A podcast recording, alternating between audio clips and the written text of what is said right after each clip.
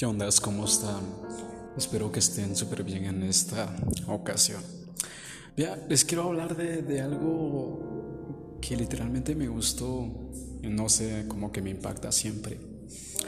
Estaba leyendo esto de, de Daniel, de la Biblia, y sus tres amigos, o sea, a quien adoraban a Dios donde yo me sorprendo muchísimo es cuando los colocan en el horno de fuego para que se quemen porque no obedecieron a un mandato del rey y de repente el rey eh, mira de que en el horno de fuego ellos tres pues ya están desatados, están paseando de aquí para allá.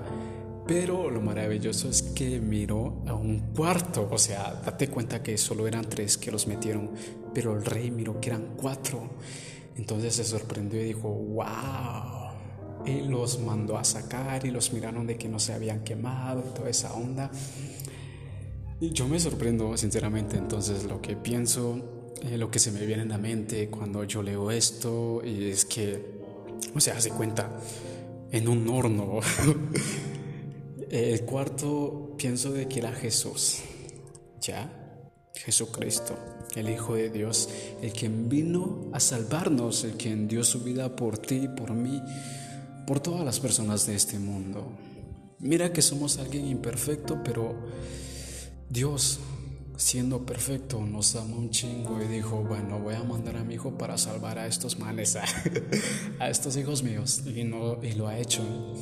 Entonces, eh, sí, yo quiero pensar de que sí fue Jesucristo que estuvo, pues, al lado de ellos tres para que no se quemasen.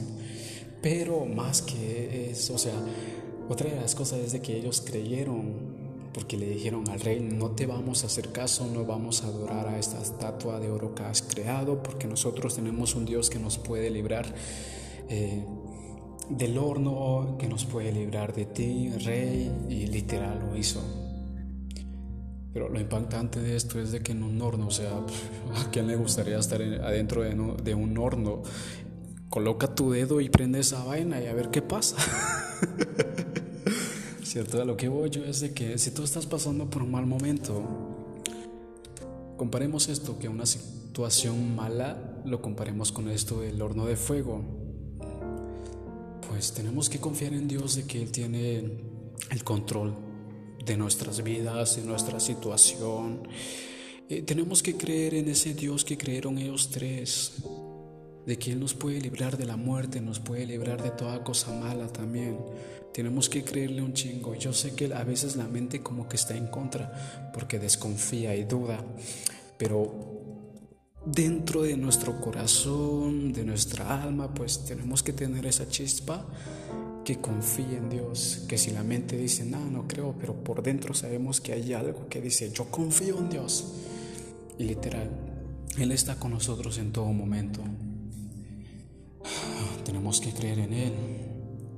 Y tenemos que pedirle ayuda porque en uno de los salmos dice que Dios, algo así como que Dios escucha a aquellos que vienen, no, es como que Dios viene corriendo a ayudarte cuando tú vienes y le pides ayuda. Caramba, imagínate.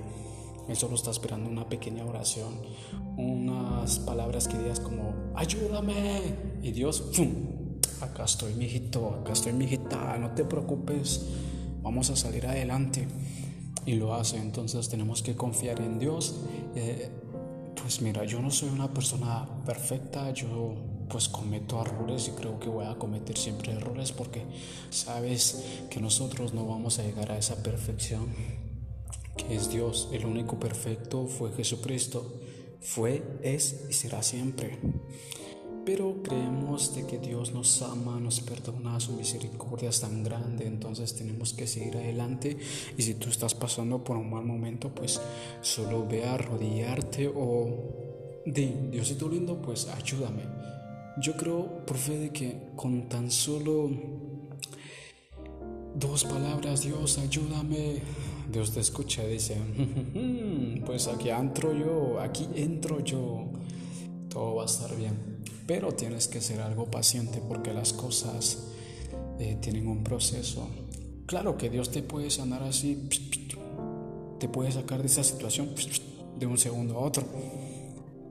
Pero siempre creo que va a existir un proceso donde nosotros tenemos que aprender y tenemos que, pues que, o sea, tenemos que aprender unas cosas necesarias porque tú sabes perfectamente, ganas una batalla, pues va a venir otra más grande, entonces en cada batalla te vas a estar fortaleciendo para ganar la otra y así sucesivamente, pero siempre confiando en Dios.